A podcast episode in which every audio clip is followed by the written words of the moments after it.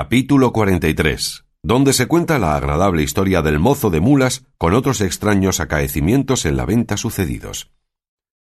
Marinero soy de amor, y en su piélago profundo navego sin esperanza de llegar a puerto alguno.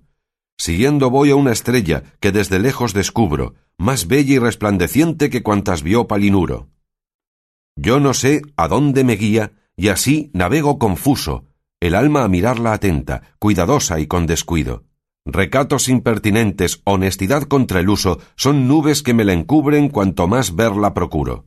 Oh clara y luciente estrella, en cuya lumbre me apuro, al punto que te me encubras será de mi muerte el punto. Llegando el que cantaba a este punto, le pareció a Dorotea que no sería bien que dejase Clara de oír una tan buena voz, y así, moviéndola a una y a otra parte, la despertó diciéndole Perdóname, niña, que te despierto, pues lo hago porque gustes de oír la mejor voz que quizá habrás oído en toda tu vida. Clara despertó toda soñolienta y de la primera vez no entendió lo que Dorotea le decía, y volviéndoselo a preguntar ella, se lo volvió a decir, por lo cual estuvo atenta Clara. Pero apenas hubo oído dos versos, que el que cantaba iba prosiguiendo, cuando le tomó un temblor tan extraño como si de algún grave accidente de cuartana estuviera enferma, y abrazándose estrechamente con Dorotea le dijo Ay, señora de mi alma y de mi vida, ¿Para qué me despertastes? Que el mayor bien que la fortuna me podía hacer por ahora era tenerme cerrados los ojos y los oídos para no ver ni oír a ese desdichado músico. ¿Qué es lo que dices, niña? Mira que dicen que el que canta es un mozo de mulas. No es sino señor de lugares, respondió Clara, y el que le tiene en mi alma con tanta seguridad que si él no quiere dejalle, no le será quitado eternamente. Admirada quedó Dorotea de las sentidas razones de la muchacha, pareciéndole que se aventajaban en mucho a la discreción que sus pocos años prometían, y así le dijo Habláis de modo, señora Clara, que no puedo entenderos. Declaraos más y decidme qué es lo que decís de alma y de lugares y de este músico cuya voz tan inquieta os tiene. Pero no me digáis nada por ahora, que no quiero perder por acudir a vuestro sobresalto el gusto que recibo de oír al que canta, que me parece que con nuevos versos y nuevo tono torna su canto. Sea en buen hora, respondió Clara. Y por no oílle, se tapó con las manos entrambos oídos, de lo que también se admiró Dorotea, la cual, estando atenta a lo que se cantaba, vio que proseguían en esta manera. Dulce esperanza mía, que rompiendo imposibles y malezas, sigues firme la vía que tú misma te finges y aderezas no te desmaye al verte, a cada paso junto al de tu muerte. No alcanzan perezosos honrados triunfos ni victoria alguna, ni pueden ser dichosos los que no contrastando a la fortuna entregan desvalidos al ocio blando todos los sentidos. Que amor sus glorias venda caras es gran razón y es trato justo, pues no hay más rica prenda que la que se quilata por su gusto y es cosa manifiesta que no es de estima lo que poco cuesta amorosas porfías, tal vez alcanzan imposibles cosas, y así, aunque con las mías sigo de amor las más dificultosas, no por eso recelo, de no alcanzar desde la tierra el cielo. Aquí dio fin la voz y principio a nuevos sollozos Clara, todo lo cual encendía el deseo de Dorotea que deseaba saber la causa de tan suave canto y de tan triste lloro, y así le volvió a preguntar qué era lo que le quería decir denantes. Entonces Clara temerosa de que Lucinda no la oyese, abrazando estrechamente a Dorotea, puso su boca tan junto del oído de Dorotea que seguramente podía hablar sin ser de otro sentida, y así le dijo Este que canta, señora mía, es un hijo de un caballero natural del reino de Aragón, señor de dos lugares, el cual vivía frontero de la casa de mi padre en la corte, y aunque mi padre tenía las ventanas de su casa con lienzos en el invierno y celosías en el verano, yo no sé lo que fue ni lo que no, que este caballero que andaba al estudio me vio, ni sé si en la iglesia o en otra parte. Finalmente, él se enamoró de mí, y me lo dio a entender desde las ventanas de su casa con tantas señas y con tantas lágrimas que yo le hube de creer, y aun querer, sin saber lo que me quería. Entre las señas que me hacía era una de juntarse la una mano con la otra, dándome a entender que se casaría conmigo, y aunque yo me holgaría mucho de que así fuera, como sola y sin madre, no sabía con quién comunicarlo, y así lo dejé estar sin dalle otro favor si no era, cuando estaba mi padre fuera de casa y el suyo también, alzar un poco el lienzo o la celosía y dejarme ver toda, de lo que él hacía tanta fiesta que daba señales de volverse loco. Llegóse en esto el tiempo de la partida de mi padre, la cual él supo, y no de mí, pues nunca pude decírselo. Cayó malo a lo que yo entiendo de pesadumbre, y así, el día que nos partimos, nunca pude verle para despedirme de él, siquiera con los ojos, pero a cabo de dos días que caminábamos, al entrar de una posada, en un lugar una jornada de aquí, le vi a la puerta del mesón puesto en hábito de mozo de mulas, tan natural que si yo no lo trujera tan retratado en mi alma, fuera imposible conocelle. Conocíle, admiréme y alegréme. Él me miró a hurto de mi padre, de quien él siempre se esconde cuando atraviesa por delante de mí en los caminos y en las posadas do llegamos. Y como yo sé quién es y considero que por amor de mí viene a pie y con tanto trabajo, muérome de pesadumbre, y a donde él pone los pies pongo yo los ojos. No sé con qué intención viene, ni cómo ha podido escaparse de su padre, que le quiere extraordinariamente, porque no tiene otro heredero, y porque él lo merece, como lo verá vuestra merced cuando le vea. Y más le sé decir, que todo aquello que canta lo saca de su cabeza, que he oído decir que es muy gran estudiante y poeta. Y hay más, que cada vez que le veo o le oigo cantar, tiemblo toda y me sobresalto, temerosa de que mi padre le conozca y venga en conocimiento de nuestros deseos. En mi vida le he hablado palabra, y con todo esto le quiero de manera que no he de poder vivir sin él. Esto es, señora mía, todo lo que os puedo decir de este músico cuya voz tanto os ha contentado, que en sola ella echaréis bien de ver que no es mozo de mulas, como decís, sino señor de almas y lugares, como yo os he dicho. No digáis nada más, señora doña Clara, dijo a esta sazón Dorotea, y esto besándola mil veces. No digáis nada más, digo, y esperad que venga el nuevo día, que yo espero en Dios de encaminar de manera vuestros negocios que tengan el felice fin que tan honestos principios merecen. Ay, señora, dijo doña Clara, ¿qué fin se puede esperar si su padre es tan principal y tan rico que le parecerá que aun yo no puedo ser criada de su hijo, cuanto más esposa? Pues casarme yo a hurto de mi padre no lo haré por cuanto hay en el mundo. No querría sino que este mozo se volviese y me dejase, quizá con no velle, y con la gran distancia del camino que llevamos se me aliviaría la pena que ahora llevo, aunque sé decir que este remedio que me imagino me ha de aprovechar bien poco. No sé qué diablos ha sido esto, ni por dónde se ha entrado este amor que le tengo, siendo yo tan muchacha y él tan muchacho, que en verdad que creo que somos de una edad misma, y que yo no tengo cumplidos seis años, y que para el día de San Miguel que vendrá, dice mi padre que los cumplo. No pudo dejar de reírse Dorotea oyendo cuán como niña hablaba doña Clara, a quien dijo Reposemos, señora, lo poco que creo que queda de la noche, y amanecerá Dios, y medraremos, o mal me andarán las manos.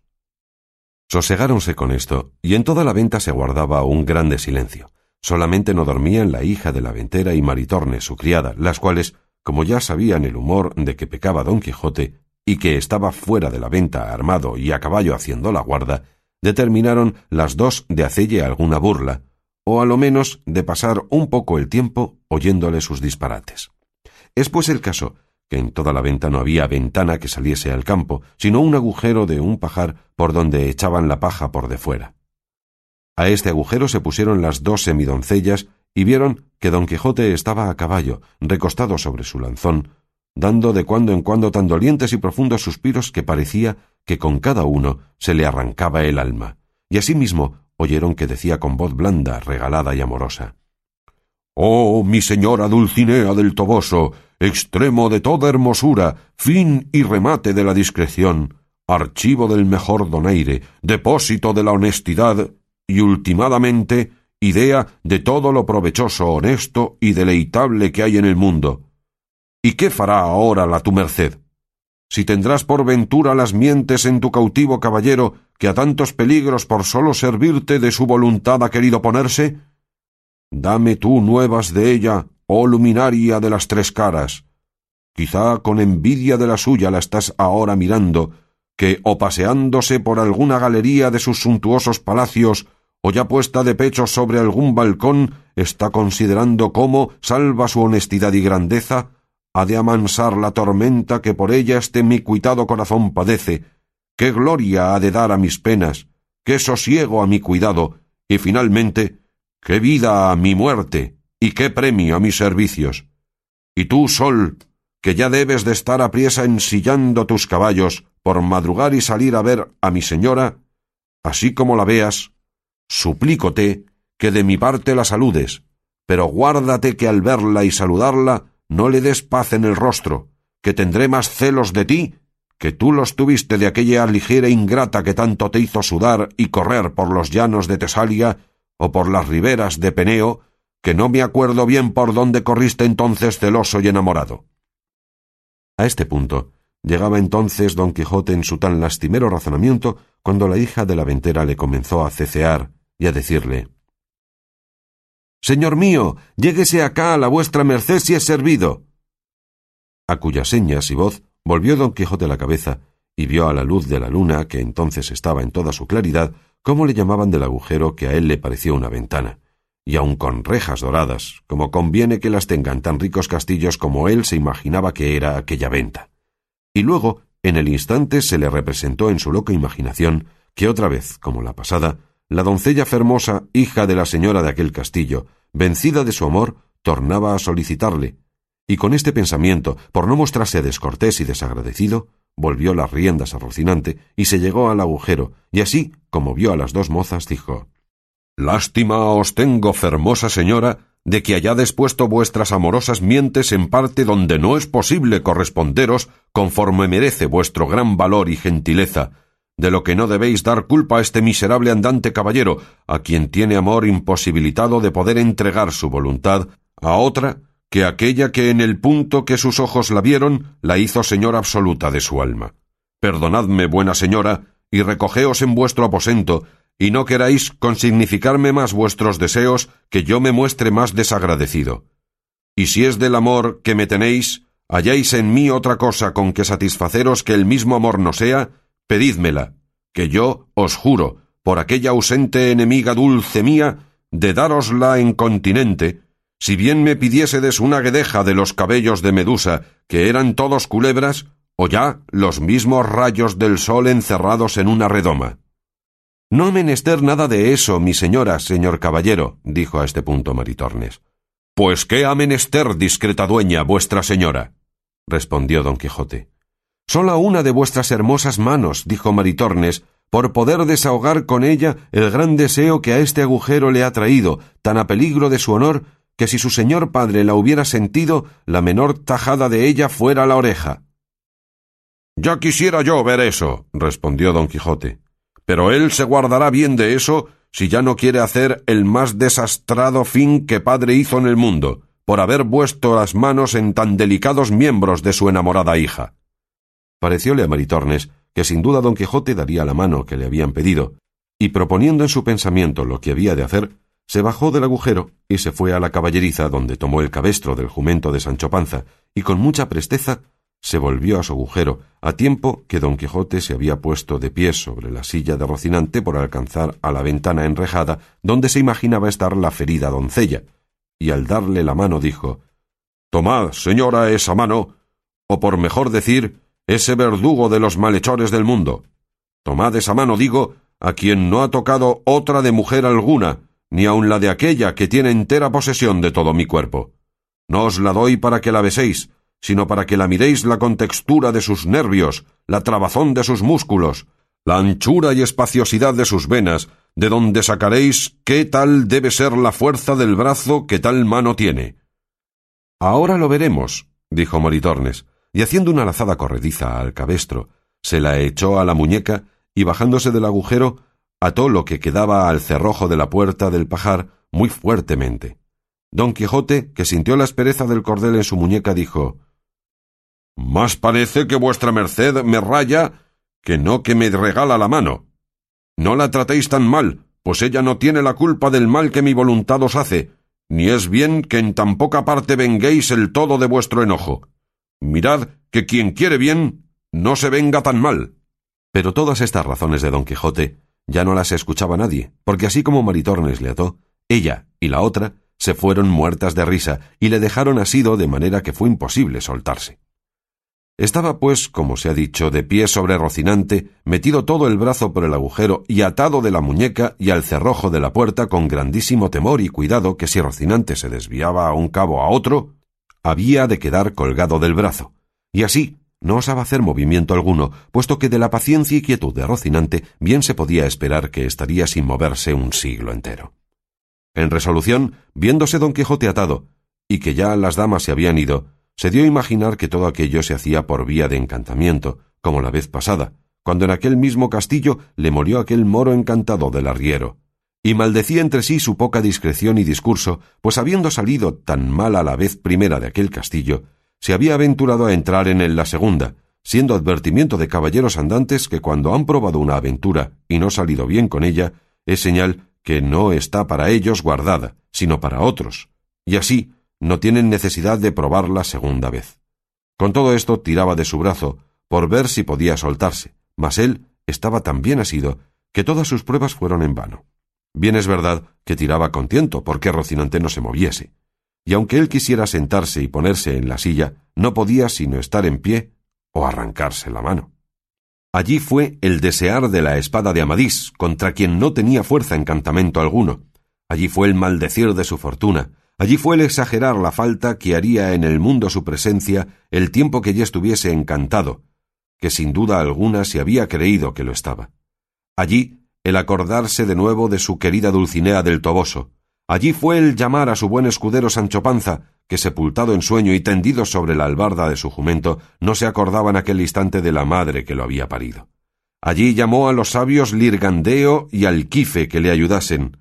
Allí invocó a su buena amiga Urganda, que le socorriese, y finalmente allí le tomó la mañana tan desesperado y confuso que bramaba como un toro, porque no esperaba él que con el día se remediara su cuita, porque la tenía por eterna, teniéndose por encantado. Y hacíale creer esto, ver que Rocinante poco ni mucho se movía, y creía que de aquella suerte, sin comer ni beber ni dormir, habían de estar él y su caballo hasta que aquel mal influjo de las estrellas se pasase o hasta que otro más sabio encantador le desencantase. Pero engañóse mucho en su creencia, porque apenas comenzó a amanecer cuando llegaron a la venta cuatro hombres de a caballo muy bien puestos y aderezados, con sus escopetas sobre los arzones.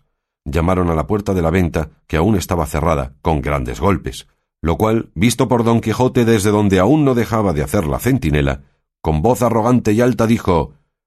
Caballeros o escuderos, o quien quiera que seáis, no tenéis para qué llamar a las puertas de este castillo, que asad de claro está que a tales horas o los que están dentro duermen, o no tienen por costumbre de abrirse las fortalezas hasta que el sol esté tendido por todo el suelo. Desviaros afuera y esperad que aclare el día, y entonces veremos si será justo o no que os abran.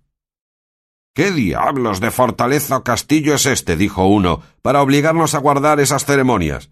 Si sois el ventero, mandad que nos abran, que somos caminantes que no queremos más que dar cebada a nuestras cabalgaduras y pasar adelante, porque vamos depriesa. Pareceos, caballeros, que tengo yo talle de ventero, respondió don Quijote. No sé de qué tenéis talle, respondió el otro, pero sé que decís disparates en llamar castillo a esta venta. Castillo es, replicó don Quijote, y aun de los mejores de toda esta provincia, y gente tiene dentro que ha tenido cetro en la mano y corona en la cabeza.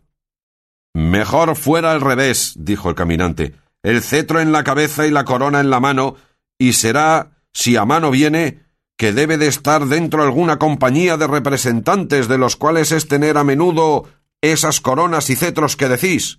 Porque en una venta tan pequeña y a donde se guarda tanto silencio como esta, no creo que se alojan personas dignas de corona y cetro. Sabéis poco del mundo, replicó don Quijote, pues ignoráis los casos que suelen acontecer en la caballería andante. Cansábanse los compañeros que con el preguntante venían del coloquio que con don Quijote pasaba, y así tornaron a llamar con grande furia. Y fue de modo que el ventero despertó, y aun todos cuantos en la venta estaban, y así se levantó a preguntar quién llamaba. Sucedió en este tiempo que una de las cabalgaduras en que venían los cuatro que llamaban se llegó a oler a Rocinante, que melancólico y triste con las orejas caídas sostenía sin moverse a su estirado señor, y como en fin era de carne, aunque parecía de leño, no pude dejar de resentirse y tornar a oler a quien le llegaba a hacer caricias, y así no se hubo movido tanto cuanto cuando se desviaron los juntos pies de don Quijote y resbalando de la silla dieran con él en el suelo, a no quedar colgado del brazo, cosa que le causó tanto dolor que creyó o que la muñeca le cortaban o que el brazo se le arrancaba. Porque él quedó tan cerca del suelo que con los extremos de las puntas de los pies besaba la tierra, que era en su perjuicio. Porque, como sentía lo poco que le faltaba para poner las plantas en la tierra, fatigábase y estirábase cuanto podía por alcanzar el suelo. Bien así como los que están en el tormento de la garrucha puestos a toca, no toca, que ellos mismos son causa de acrecentar su dolor con el ahínco que ponen en estirarse, engañados de la esperanza que se les representa que con un poco más que se estiren, llegarán al suelo.